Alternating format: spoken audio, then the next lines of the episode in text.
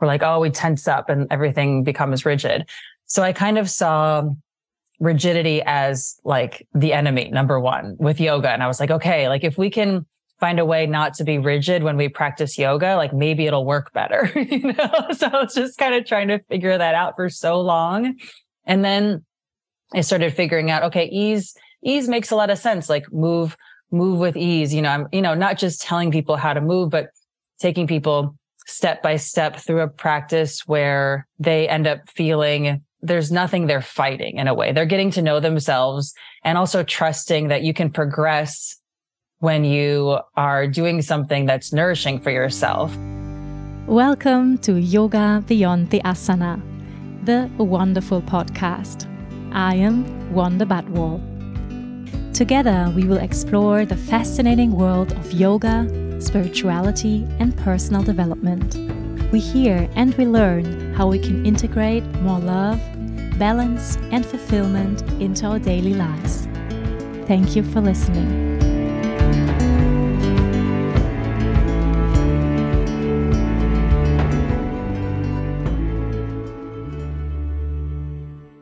Hi, and welcome to the Yoga Beyond the Asana wonderful podcast. I'm so happy that you're here.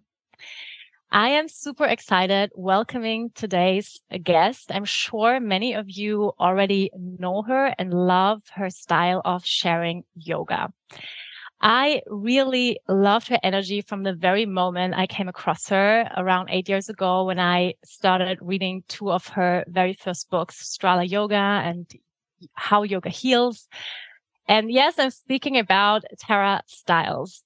And for the ones who don't know her yet, here comes a little bit more about her background.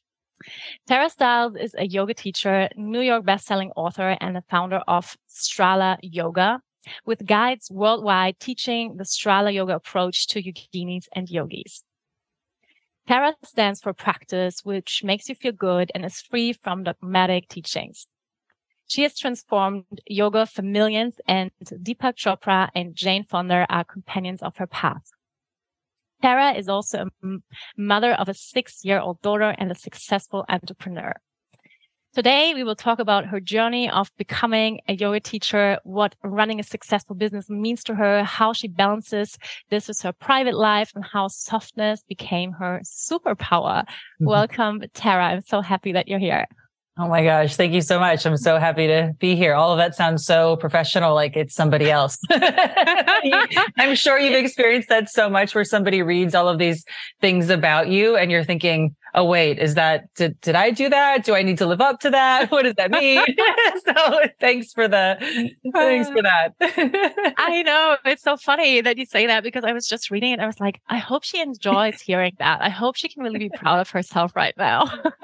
oh my gosh um, yeah, starting with this podcast, you know, um, I, I asked him some people from my community, you know, people in Germany also know you and what they would like to know about you. And something that a few people said was that I should tell you that we really love you. oh. That's so nice. Yeah. Oh, that makes me feel good. That's we so... love we love Tara. Please tell her that. Yeah. Tara, how are you right now? Where are you? And yeah, tell me a little bit about about like um where do I catch you? Like what is your life right right now about? Um what moves you right now in this time of the year? How are you? Oh well, yeah, thanks for asking. It's um a bit of a transition time for us. Daisy, she's sick, so she's in first grade and here that's well you can do school all different ways uh, all over the world but here it's you know first grade for her. So she found a school that she really loves so we're staying close by to the school and daily i'm just every day online with our strala yoga app as so many other people are teaching and connecting virtually which is so cool. And back to traveling a lot as well going to germany next year again coming up and Italy and kind of, you know, just back to the, the full, I guess, pre 2020 sort of travel schedule, but it feels different now. I feel so happy that you said people say that, oh, they love me because it's, you know, I've always loved to connect with people since I started doing this. It's such a wonderful way to connect. But I think after 20, 20 years. You know, we hug extra long and it just feels so nice to get together. I really don't take it for granted anymore. I really appreciate it a lot more. So that's our kind of daily life for sure. Yeah. Yeah, definitely. Um, I, I just told you up front from the podcast, uh, when I first came across you, I felt an immediate connection, um, because we have some similar, uh, you know, things in common, similar background. Uh, I was a musical actress. You were a ballet dancer. You have a history in modeling. So can you share a little bit about your transition from that world, that external world, maybe also, and, um, how you transition into yoga, like also for the people who don't know your story yet? Yeah, sure. I think for, for me, it's probably really similar with you um, ballet brought me to yoga. I grew up, um, you know, in kind of a small town. I would have experiences. I think we all do. It's kind of human where we kind of have little glimpses of, oh, there's something bigger than me. There's a connection. You know, I felt connected to nature and all of these kinds of things. And I would ask my parents about it and they would say, don't ask about those things, you know, just do your homework, whatever, just, you know, live your normal life.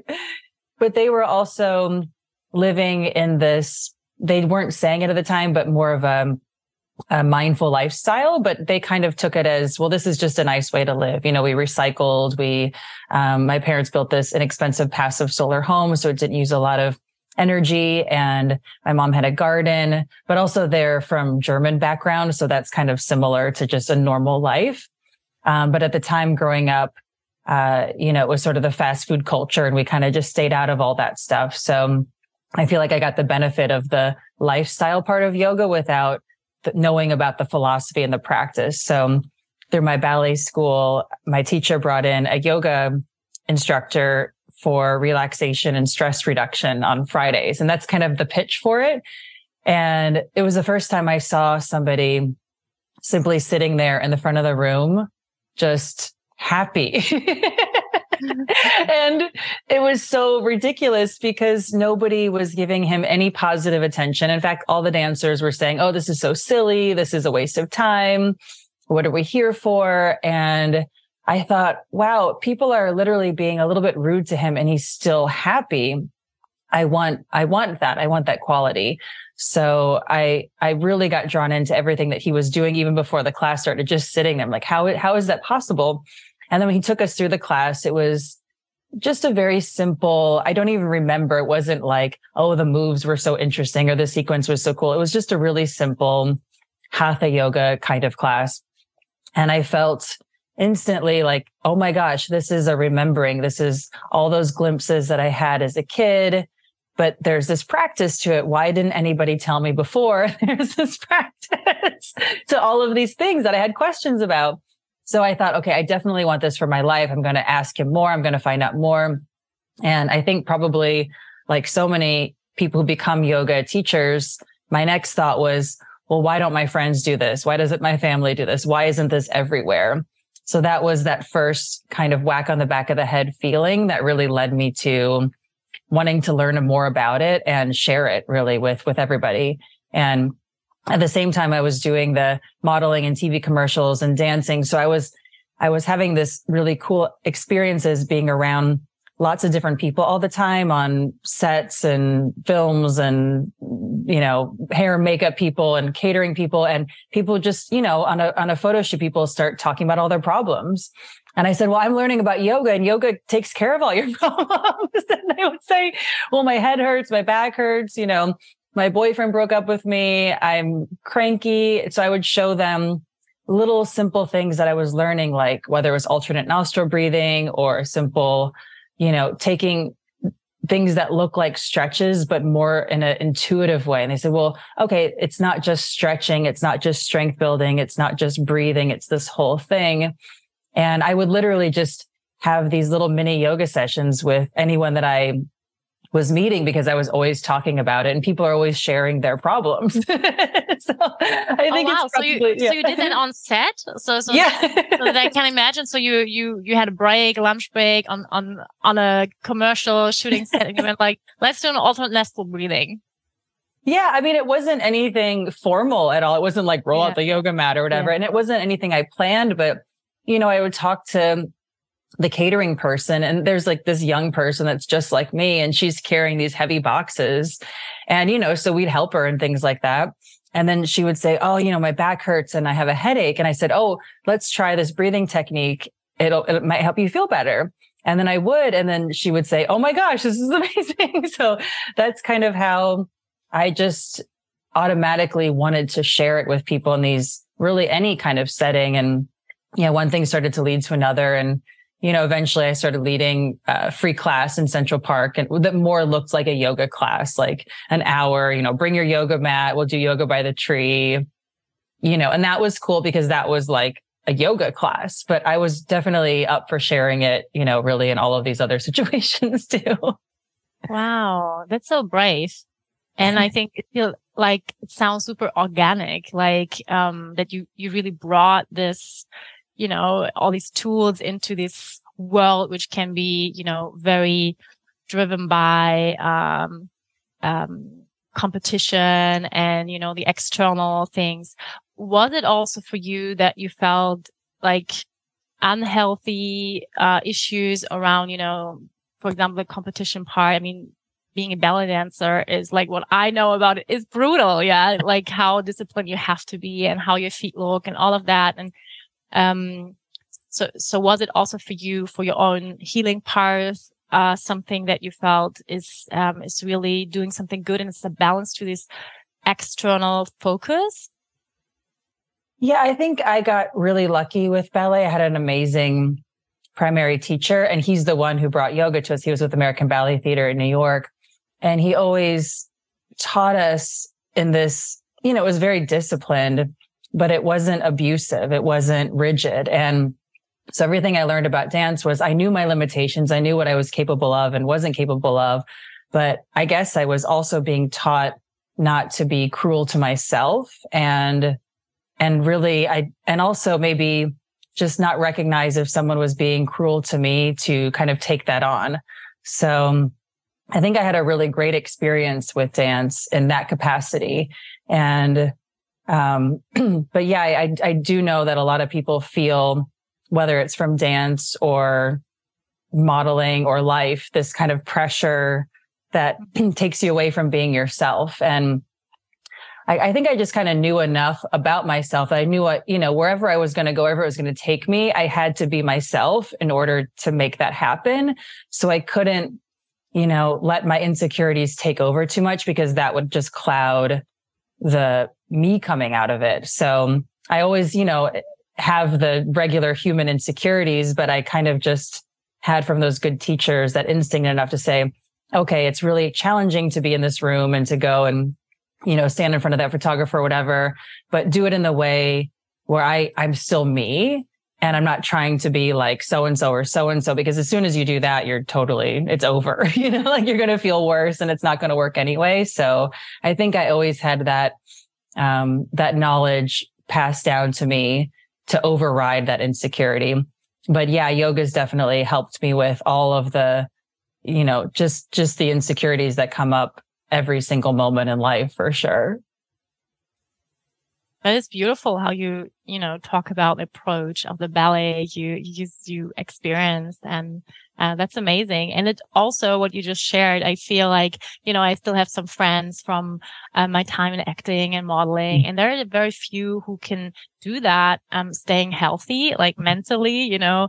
Um, and I think it says a lot about like, you have a very good self worth, I guess. Um, would you say that's something that you just, you know, um, just have like from maybe your childhood or something that you just build over time?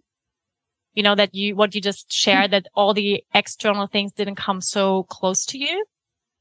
Yeah, I think, I don't know, maybe it's also the German background and then, you know, very almost, I mean, maybe it's a cultural thing too. Like, I didn't want to fake something within myself. So if I saw maybe a pressure to be a certain way or somebody said, Oh, you should dress like that. You'll get more parts. I knew that it wasn't true because if I was trying to look like another girl who was very beautiful and very talented in one thing, but dressed a certain way, if I just wore her costume, I was never going to be her.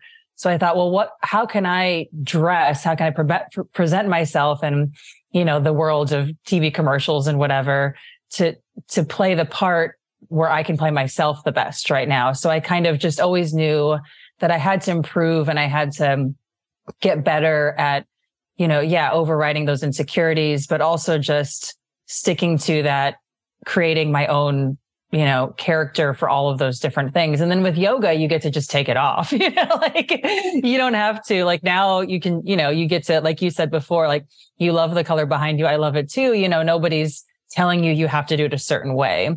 And I think my experience in uh, with dance and with modeling and things is I got I got the gigs where I was being myself. And maybe if I was playing by the other rules, I would have gotten different gigs or more gigs or less gigs. I have no idea, but I just got the ones that were appropriate for me.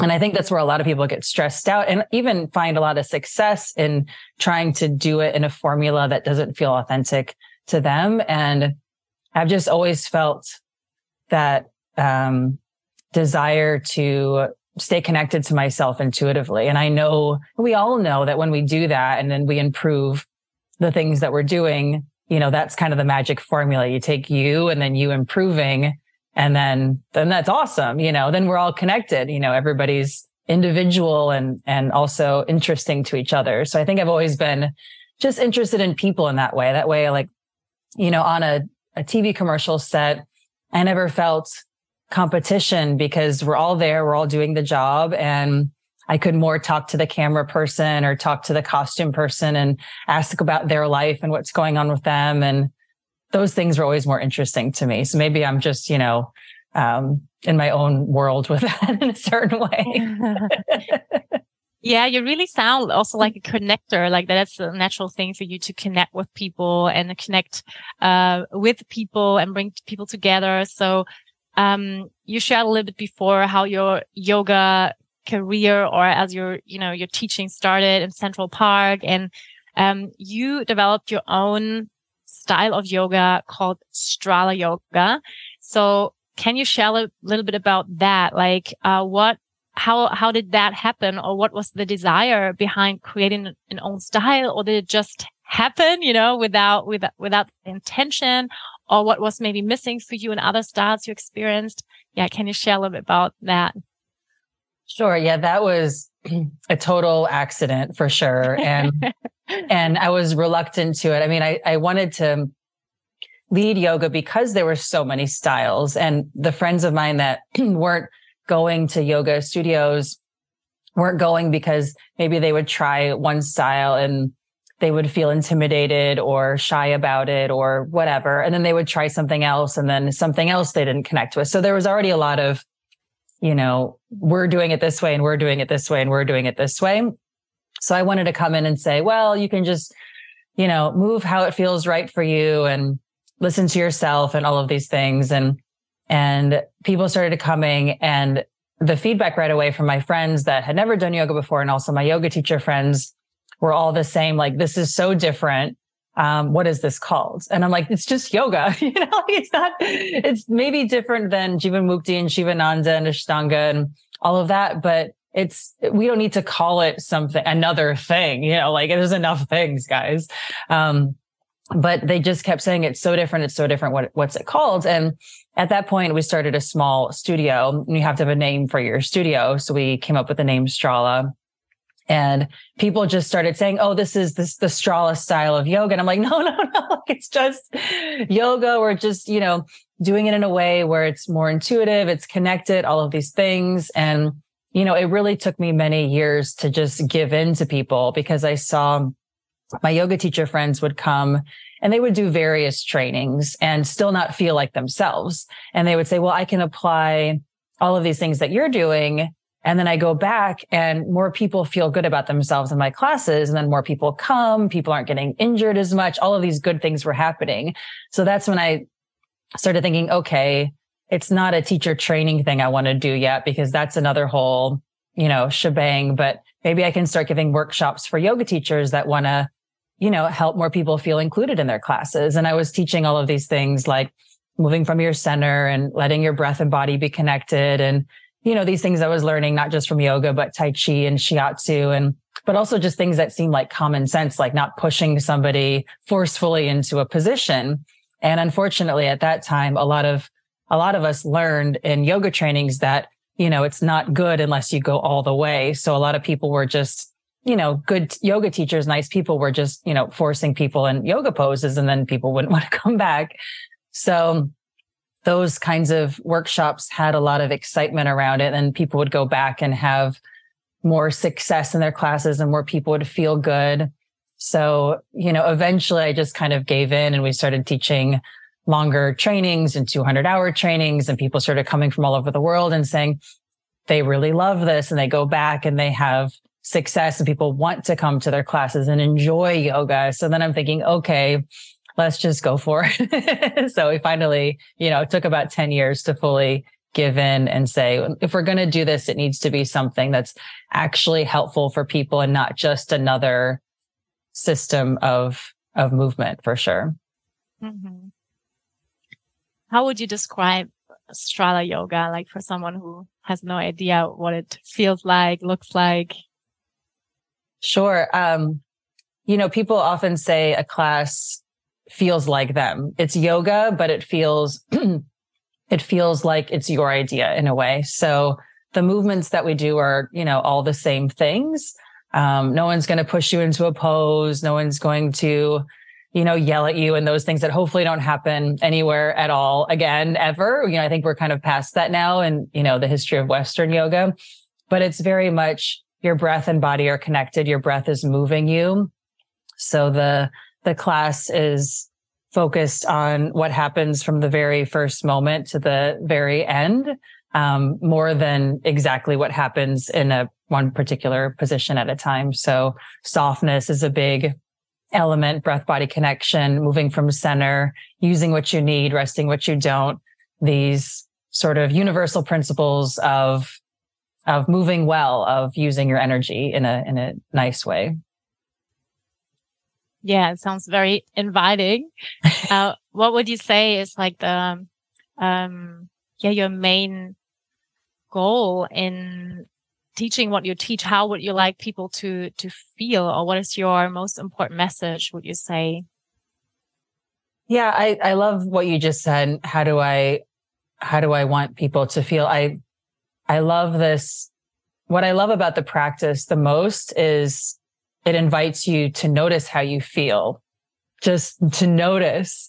And often I think, especially with kind of modern yoga, like feeling good is now kind of normal, which I think is just awesome. We're, we're past that, like you should feel bad in yoga. And now it's like you should feel good. and I'm, I'm really interested in well, what do you actually feel like? It's just maybe it's not bad and maybe it's not good, but what's going on with you? What do you notice? What are you aware of? And I think these are really important questions, not just mental questions, but to connect your mind and body and your whole self together. So my goal with, with leading and sharing is always to, to help people notice what's going on with them and as soon as you notice, you know what to do about it. You start being kinder to yourself and how you move. You get more ideas about life changes and things like that. I don't need to tell you, you know, what to do and who to marry and who to break up with and all of those things. All of those things start to happen when you notice how you feel more. So I just, that's, I think that's my main excitement about the practice. Yeah, beautiful you founded Strala Yoga with your husband.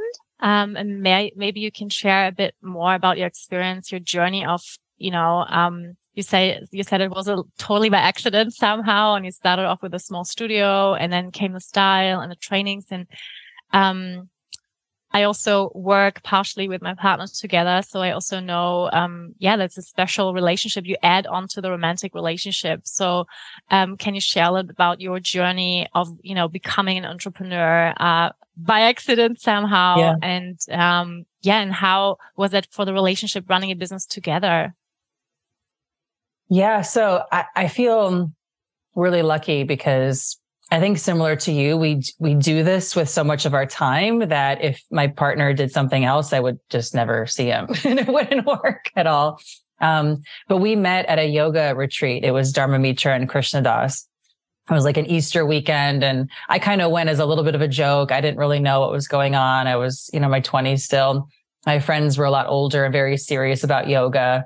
And I said, okay, let's go check it out. Let's see what's going on. And, and, and he was there. And I got this feeling instantly like this guy looks, and this sounds a little bit strange, but like he doesn't fit in in this crowd because all the guys that came to yoga, at least back then, were like, they were strange. Like in normal life, they'd be the ones sticking. They were like tie dyed clothes, you know, checked out of their life or like gay, you know, like all my yoga friends are gay guys. Obviously, I'm not going to marry a gay guy unless, you know, tax purposes, immigrant, something like that, like a, a legitimate relationship.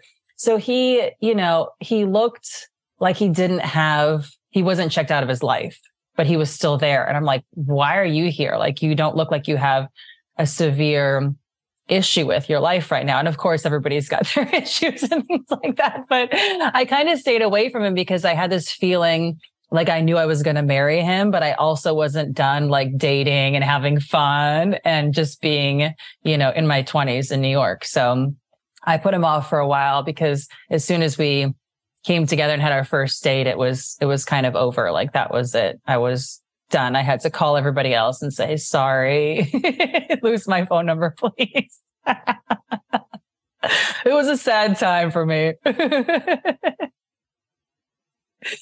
Yeah, but then okay, so sorry, like with the with all the yoga stuff. So yeah, so I I was doing my yoga things and he was always coming to yoga. And he grew up doing Tai Chi and and martial arts and things like that. So he physically and and mentally was all was just totally in it but he did all these other things with his work and i'm like why are you doing all this work stuff and then you have this other life that you love and he's like well you know that's really cute you do all your yoga things like your youtube and your private clients and i'm like no no no like this is going to be like what i do like i didn't know it was going to be straw in a studio i thought i would take like our background and common together and and have it be more like i would write books and maybe work in a magazine and you know, uh, you know, just, you know, be an ambassador for yoga in some kind of way. I thought it would be more like my single person doing something in the world, um, like that. And, and he didn't kind of see my vision, like where I was going with it. And then after a while, when we started the small studio, it was in his apartment, by the way, because he had like a tinier, a, a, a, small apartment, but a little bit bigger living room than I did. I'm like, by the way, I'm going to use your apartment now for a yoga. but he loved it because all these people came over and and he just started going to his job less and less and hanging around me more and more. And I'm thinking, okay, if you're not going to go to work anymore, like let's, let's do this together.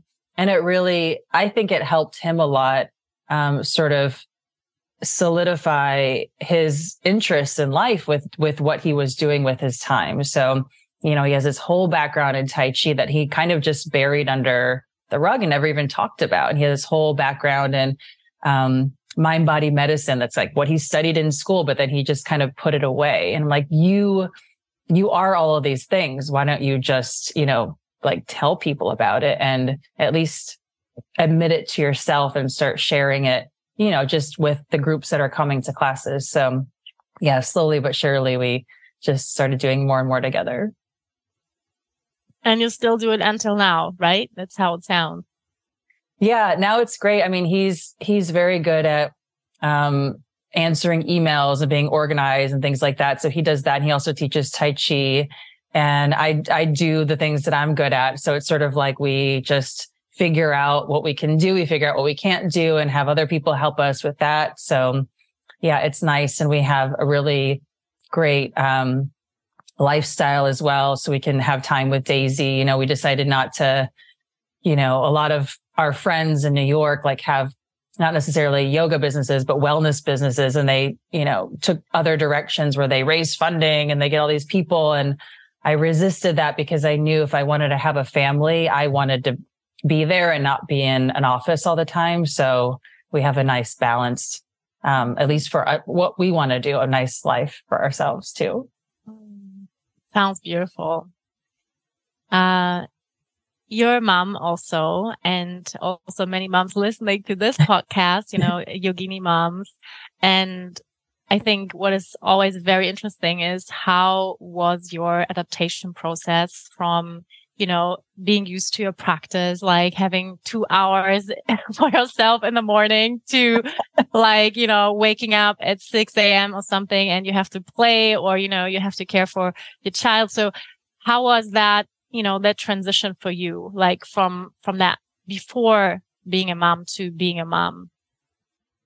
Yeah, it's, it was definitely hard. And I think it wasn't, so much for me, like missing that time. I mean, we used to go to the studio, have a yoga class, go out to brunch with whoever wanted to go out to brunch, like come home, watch a movie, go back to the studio, you know, go out for dinner, you know, you know, living the life.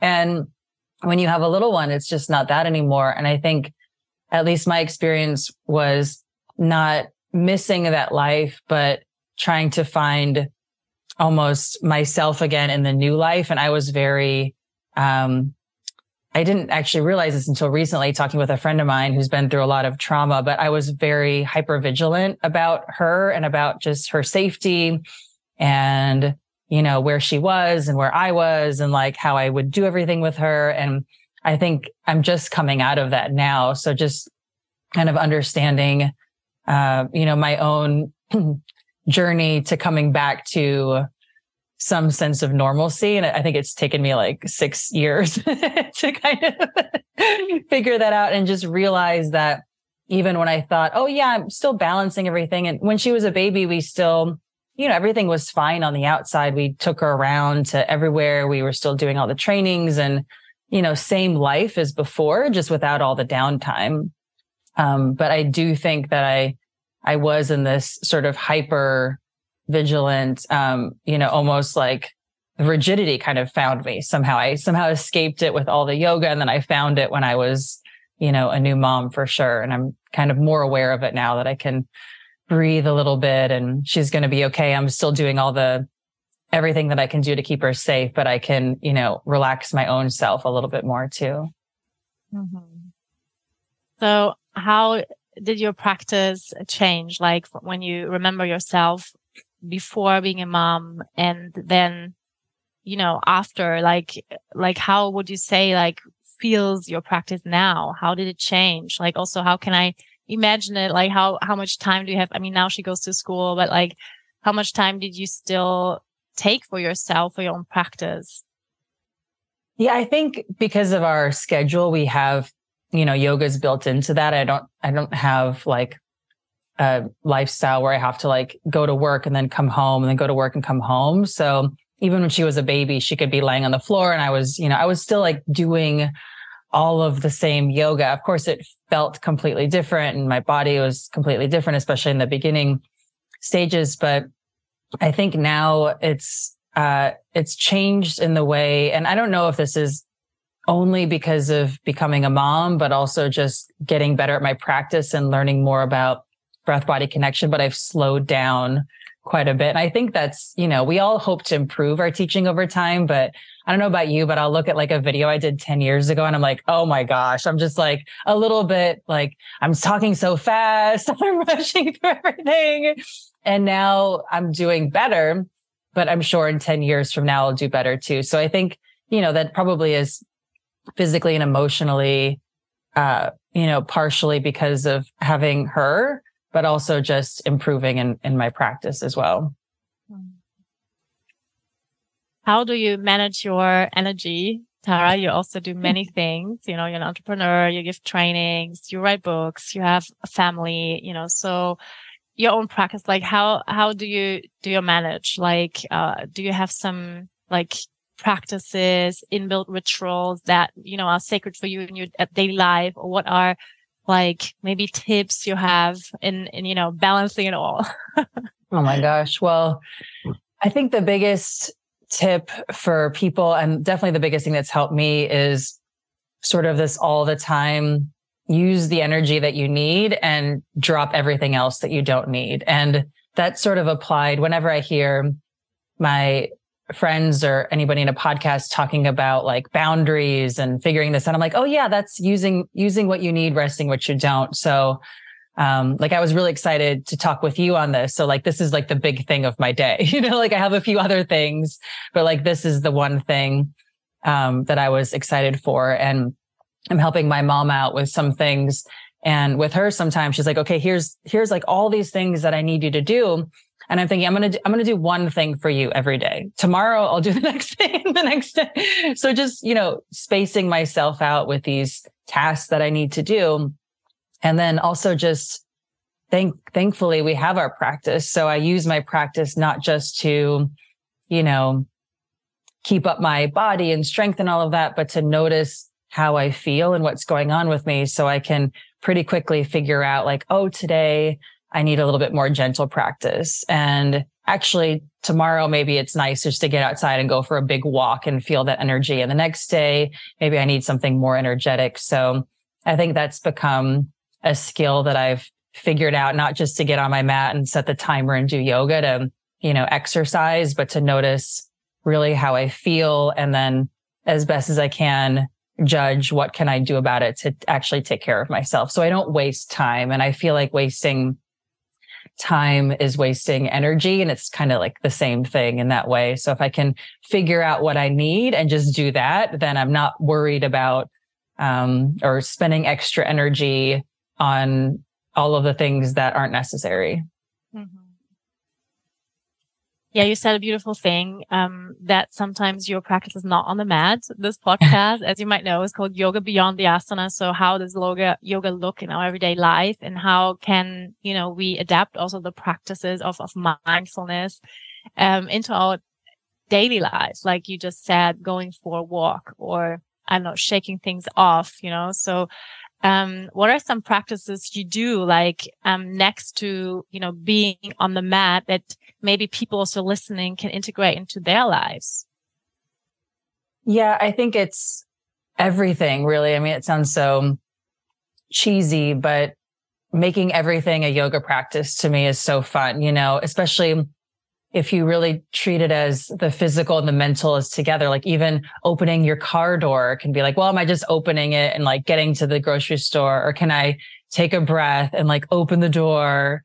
And then, you know, then I'm walking around and I'm seeing more people in the parking lot. I can, I'm, I'm more available to smile. I don't have to force myself to make a good connection with somebody. I'm more connected with myself. So um, I, I try whenever I remember to make every moment a yoga moment. And, you know, that ends up being things for me. I love cooking. So, you know, now that the weather's cold, I love taking time to go to the grocery store and just putting down, you know, that, that extra project that I really want to mentally do, but it's, it's maybe not time to do yet. And I'll just say, I'm going to go to the grocery store, get all these fresh veggies, come home, make a big soup. The house will smell amazing.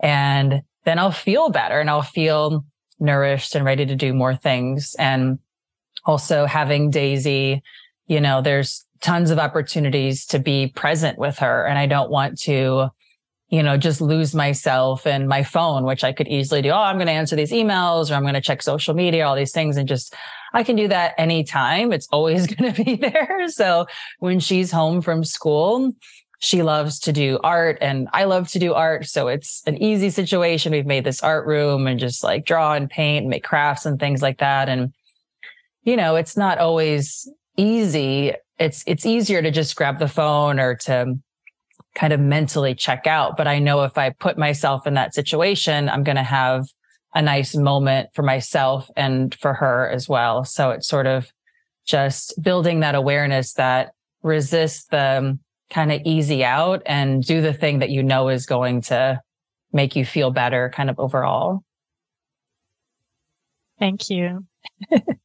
I w- would like to stay for a bit longer on the energy uh, management topic. You also said before um, how important it is to really prioritize and, you know, for example, just do one big task a day. And I think that's uh, such an important message, you know, because I feel sometimes we, um, receive the pressure or the message from the media, um, especially as women, we have to do it all. We are kind of mm. super women, you know, we can rock it all. We can be super sexy, cooking meals, being a mom, uh, rocking a business and doing it all at the same time, you know? And so I feel it's super it's an important message to say do less, you know, do yeah. Do less and just maybe as you said before, okay, today I have a podcast interview and this is what I prepare for um energetically, um mentally, you know, and and and this is my main thing and everything else is minor important, you know, it's important, but it's not like I, mm-hmm. I have mm-hmm. another big thing right after or something like that. Yeah. Right. Yeah. That's, and, and I, and I understand the urge too, to just, it's especially now. I mean, I think when I started doing all of this, you, you couldn't fill your plate as easily because there wasn't, there was the internet, but there wasn't this constant, you couldn't really reach out to people online and connect as easy as you can now. You could send an email and then just wait, you know, but it wasn't social media where you could just sit and look at something all day and get ideas and, and all of that. So I think I, I have the benefit of learning, learning there what it takes to make real connections and to kind of figure out what I was appropriate for and, and where I could be put to good use and how people could receive me in certain ways. And then I kind of figured out my little categories that I can fit into. So now I think it is harder for people at all stages. I mean, even I see myself being like, oh, maybe I should be doing more on social media. And then thankfully I have Mike and he's like, Tara, do you listen to yourself? like you're fine. Everything's fine. Don't worry about it. If you feel really inspired, that's something else. So I think it's, it's important to notice at least how you feel again just coming back to what's going on with you how do you feel what are you excited to do and and what are you doing because you feel like you should be doing and you know maybe some of those things um you know i mean i kind of like doing all the the things that maybe other people don't like like i like responding to emails i like responding to comments i i like all of those things um so I don't have boring things that I need to do so much. Maybe I've just changed my mindset about it. And even like helping out my mom, it's like, well, this is, I don't like doing these little tasks to help her out, but I know she's going to feel so much better when it's done. And that's going to be great. So I think just focusing on, well, what am I doing and why am I doing it? How am I going to feel when it's done? You know, because if you, if I would for myself look at my friend who's doing this cool thing on social media and say, well, I'm going to do that same thing. And if I do it and then I post it, I'm not going to feel good about it at all. So it doesn't matter. And it's probably not even going to get good response because I've just done this thing that I think I should be doing. And I think, you know, we can all relate to that on some level because that's the pressure. We feel like, oh my gosh, like everybody's just doing so many cool things. And like, I'm just sitting at home, you know, like, but everybody's just sitting at home, you know, or sitting in an office or sitting somewhere and somebody's the originator of the cool thing. So why can't it be each of us? And we can all originate in our own ideas. And I think that's, that's the interesting thing about, you know, sharing things in general is is when we're ourselves people like that. And you can share the thing that you're doing and you'll find the people that are interested in it. But the main thing really is to make sure you're doing it because it excites you and it's fun for you and it feels like you because that's just you know it's no fun the other way. Thank you so much. Um as a mom what are some of the most important learnings you yeah, you received over the last years? Oh my gosh, so many. I mean, I I had a totally different idea about how this experience would be than it was and a lot of it is similar but so much of it is different. Like I thought, you know, first of all, okay, your kids are just like carbon copies of you. Not true at all. like she's totally different, likes her own things. Um, and that's fine. She does have a lot of interests that I think are really cool and fun to do. So I'm happy about some of that, but, but really listening is a big deal. And I know like parenting, you're, you, you need to keep them safe and you're supposed to guide them and like feed them good foods and all of those kinds of things. But really listening has been a huge lesson, listening not just to what she says, but how she's responding, what's happening, sort of that, that relationship in a way. Um, you know, I, I'm not like somebody, I'm, I'm not like a mom that thinks, oh, we're going to be like BFFs. I think I said that to her once. I'm like, oh, I'm your best friend. And she's like, you're not my friend. You're my mom. like, you're right. I need my own friend. She's like, get your own friends. So you know, listening, I think is really, um, been a huge one, listening to her needs, how she feels, and, you know, what's appropriate to do about it, really also. Cause it's not always like just give them everything they want, but, you know, we're all kind of just figuring it out as we go along. But, but listening has been a huge lesson for me. I thought I wouldn't need to do that so much. It's beautiful. Hmm. We, we also talked about before this, you know, yang focus demanding world we are in. Um, and you speak a lot in, in your teachings about this uh, softness approach and ease. And can you speak a little bit about how that, you know, came into your focus, that that's something, um, yeah, the ease, you even have t-shirts, you know, with that word on, like, um, obviously it's very important for you. Um, and yeah, can you speak about this importance for, for yourself and your teachings about, about softness, about ease? Yeah, well, I think it came for me from seeing rigidity in the yoga world, but also just in the human world. Like that's, we go to rigidity when we feel threatened, you know, or when we feel afraid. We're like, oh, we tense up and everything becomes rigid. So I kind of saw rigidity as like the enemy, number one, with yoga. And I was like, okay, like if we can find a way not to be rigid when we practice yoga, like maybe it'll work better, you know? So I was just kind of trying to figure that out for so long.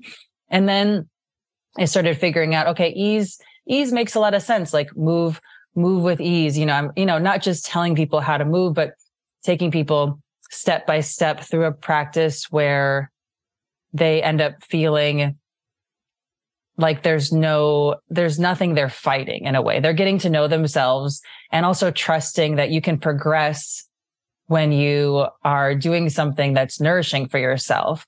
And i think that's the hardest thing for so many people. And i remember like years ago in berlin um that's why i love germans. Like there was this german woman and she's like, okay, I, I understand, you know, what you're talking about. Like we're in the warrior two and you're saying to like be in the position but then you're saying to like relax and be at ease.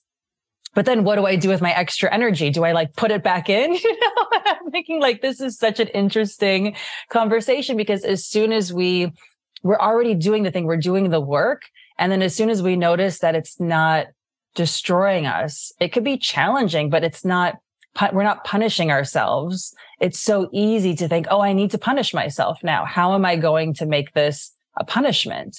And so that was so much of like, you know, the human experience, not just the yoga experience. So I started learning at the same time just by accident with Mike being his Tai Chi background. And there was a Shiatsu teacher that started getting interested in what I was doing and was like, oh, it's, you know, what you're doing with connection with people is very similar to Shiatsu. You need to be relaxed in yourself while you're connecting with their meridian. Otherwise, it doesn't work. And I'm like, okay, that explains everything that's been in my brain that I haven't, I've been just having conversations about with people. So the physicality of rigidity prevents basically anything from, from working. And I'm like, this makes so much sense because you can go to a wonderful yoga class, but if you're tense and if you're kind of beating yourself up inside, you're not going to get that many benefits and you're going to feel stressed afterwards and you're going to keep doing all the stressful things. But if you go to that same yoga class and you allow yourself to feel at ease, you're going to get so many more benefits and, and have the ripple effects of that. So, so that's, you know, the, the reason I'm so excited about softness and ease is it's really trying to, um, you know, combat public enemy number one, which is rigidity, which you know, we all have this like toughness and like, I'm here and you're there. And I think these things and you think those things. And it's sort of like, maybe we don't need so much of that. Maybe we can, you know, we can still be strong while we're not, you know, being everything that's rigid eventually breaks. You know, you break yourself or you break somebody else. But if you're soft, you're not vulnerable. You're not melting in this way. You're, you're being ready. You're movable. You can do things. You're more in control of yourself and you're more able to progress and all of these things that we all want. So I just started getting really interested in what softness actually is. And I just found out that it's like the secret to being strong and the secret to being healthy and nourishing yourself and to making good connections. Like, okay, let's double down on softness. That's the thing. That's so beautiful. You're also coming to Germany. Uh, speaking of of uh, the German woman who has a lot of energy, um, yeah, um, you offer some training, some teacher training, some workshops. So, uh, can you share a little bit about what can people expect? Where can we meet you? Yeah. Oh, I love Give you I mean, hug I, in person. yes, please. Yeah, I love coming everywhere for sure. But Berlin has become like another home for us. And we go to Berlin um, a couple times a year usually. And the next time is November 2024. We're doing a two week, 200 hour training. And we try to be flexible with people. Sometimes folks just want to come for the first weekend and kind of treat it as an intensive or do a week of it now and a week of it online or later or stay for the whole two weeks. So yeah, if you're interested in visiting Berlin or if you're already there, that's easy, but come and um, we've got a wonderful group of people there that that join and it's a nice community for sure. Yeah, it sounds it sounds really beautiful and um, your approach. So we we share all the information in the show notes for everyone who's interested and you know can get more information about what's what's coming. Um, so we moving towards the end of the podcast, but also towards the end of this year. Mm-hmm. Uh, 2023. Um, how has it been for you? And can you share maybe one to three of your biggest learnings? Maybe mm-hmm. something mm. you let go of this year, something you feel like you mastered, something you better understood. Wow. Yeah, it's been a a big year for me for sure. We um, were in Illinois the last couple years with my family. My dad was sick with Parkinson's, and um, thankfully, when we first found out he was sick, we got we convinced him and my mom to travel with us and to hang out and come to Germany a lot and all these things. So they had a lot of fun. Um, but he was sick and not doing so well. Uh, so we decided to go out there just to live and enjoy. And it was the pandemic anyway. So why not? And I got to spend a lot of time with him at first I tried to like fix him, you know, like, oh, you could do yoga and there's like this boxing thing for Parkinson's and shiatsu and here's all these functional medicine doctors I know and we're going to we're going to fix your body, you know, it's going to be fine. And then I realized, you know, that's not possible. So, you know, what I really learned through that experience he passed away in the beginning of this year was that connection is so massive and just feeling that connection with him and then you know just sitting there with him doing a little bit of leaning or shiatsu or breathing or just being with him and just listening to him and giving him my attention.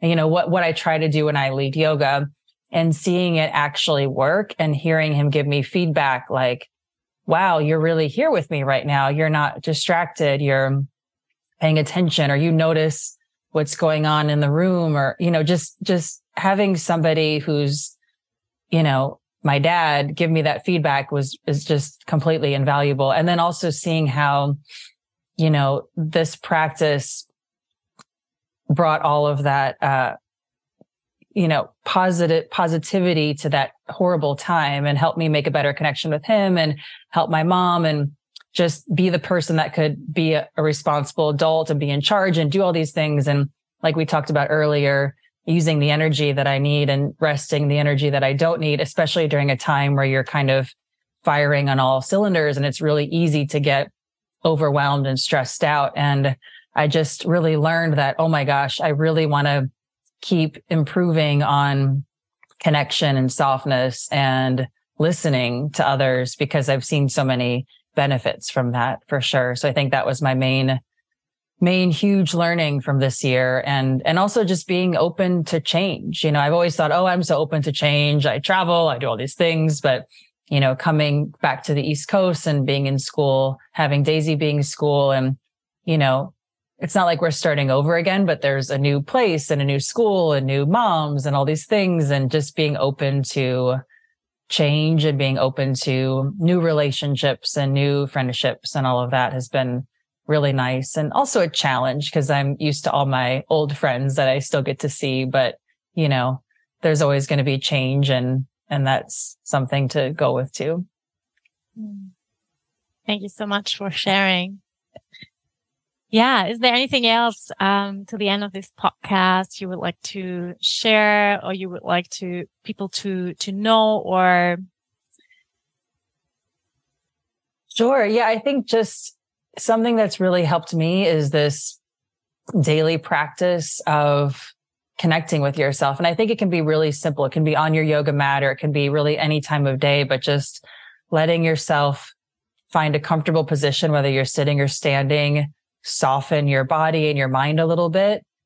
And all of a sudden your breath starts to become a little bit more big naturally anyway. You don't have to try to breathe more big or full. And then to simply notice how you feel. That's, I mean, it's, I don't even remember when I started doing that, but there was a point when I wasn't a point where I am. And I've seen a dramatic change in my life, both in how I feel and, and also in the things externally that are working better in my life without, you know, without the force, without the trying so hard. So I think there's some real magic in that little process for sure. Mm.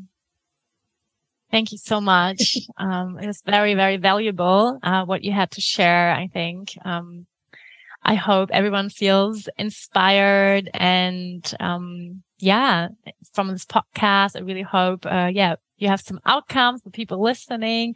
Uh, thank you so much for taking the time today, Tara, um, to have this conversation, to come to this podcast. Um, it was really a big pleasure to meet you.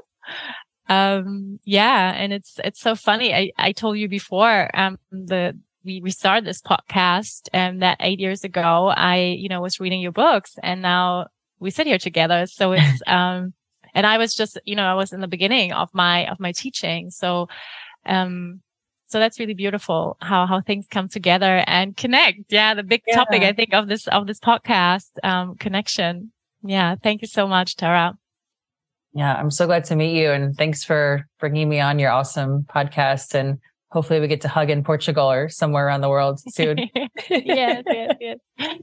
Yeah, thank you so much. And thank you everyone listening to this podcast. This podcast is absolutely uh, free. It's ad free. If you liked uh, this conversation, please share it with your friends um, who you feel maybe like to benefit from this podcast or share, share it on social media, um, whatever you feel like. Um, and if you like to rate this podcast, I'm also very grateful for your positive um, feedback. Yeah. Thank you so much for listening and we hear us next week. Thank you so much. Thank you for tuning in and listening.